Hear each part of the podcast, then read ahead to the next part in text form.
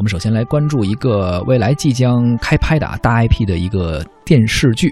近期呢，影电视圈传出了一个消息，说章子怡接下了古装言情大 IP《帝王业》，于是大家都在猜这个男主角究竟会是谁。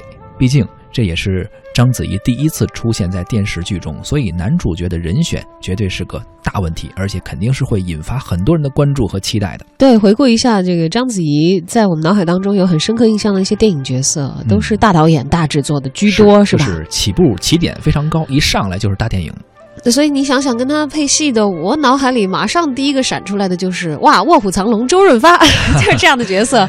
是，虽然那个嗯没有跟他在这个戏里头是那种，呃一对一恋爱配对式的这个男女主角啊，但是他对戏的这个男演员都是一些大演员。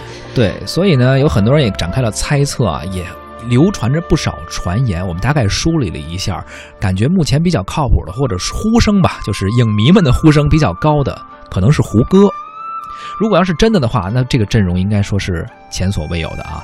啊，咱们先说说这个这个大 IP，这个小说《帝王业》，它是讲的呃王轩和萧齐因为一场权力的交易，先婚后爱，呃共度天下的这么一个故事。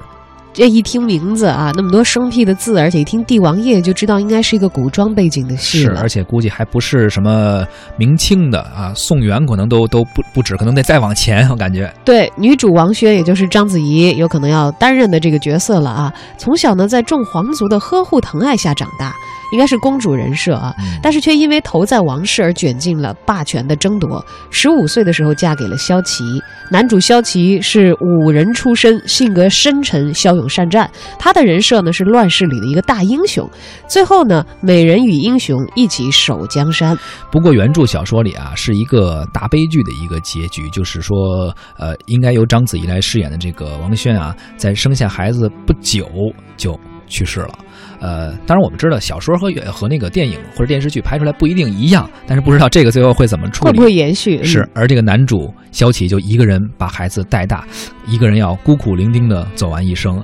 呃，所以说，如果要是胡歌真的接了这部戏，那可能会面对一个什么样的情况呢？就是要一个人把孩子带大的这样一个窘境啊。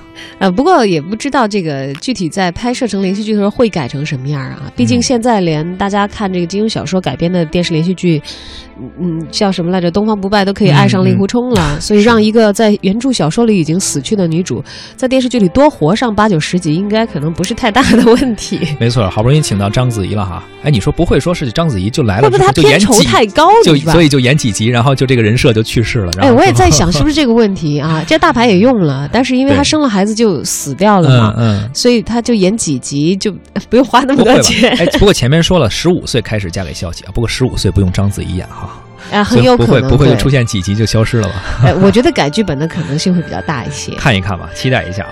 最近呢，娱乐圈的这个大花旦们啊，嗯，其实没有闲着啊，像约好了似的，虽然。这段时间可能你在荧幕上看到，你会觉得小花们好像比较活跃。是，别着急，大花们在攒大招呢。之前传出的这个周迅、霍建华啊，天价天价片酬，包括这个《如懿传》也是前期的宣传比较多。应该现在不知道杀青没杀青，反正之前是开机的消息一直在说。对，包括他们的片酬，就是每一轮好像都是大家关注的一个热点。因为《如懿传》它有两重基础嘛，一重是《甄嬛传》带来的这个收视基础，嗯，然后又是。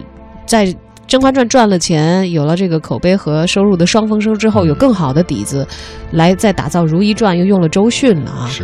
那么，呃，周迅这次入主《如懿传》当女主，那么《甄嬛传》的女主孙俪也没闲着，她已经和陈晓在《那年花开月正圆》当中搭档上了，而且已经是开拍了。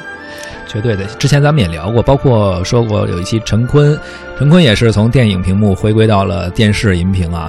很多那个时候我们印象中只能在电影中看到的一些电影的这个演员，已经逐渐开始回归到小荧屏了。可能是因为这个市场也是有一杯羹可分吧。大热呀！你想想，周迅《如懿传》如果都是破亿的片酬拿到的话，就算章子怡在这个。国内女影星的电影拍片的片酬当中，已经是绝对的一线，几千万，那也得拍好多个电影才赶上人家接一部电视连续剧，是吧？可以预见，可能在不久的将来呢，会有一番新的荧屏古装戏的厮杀了。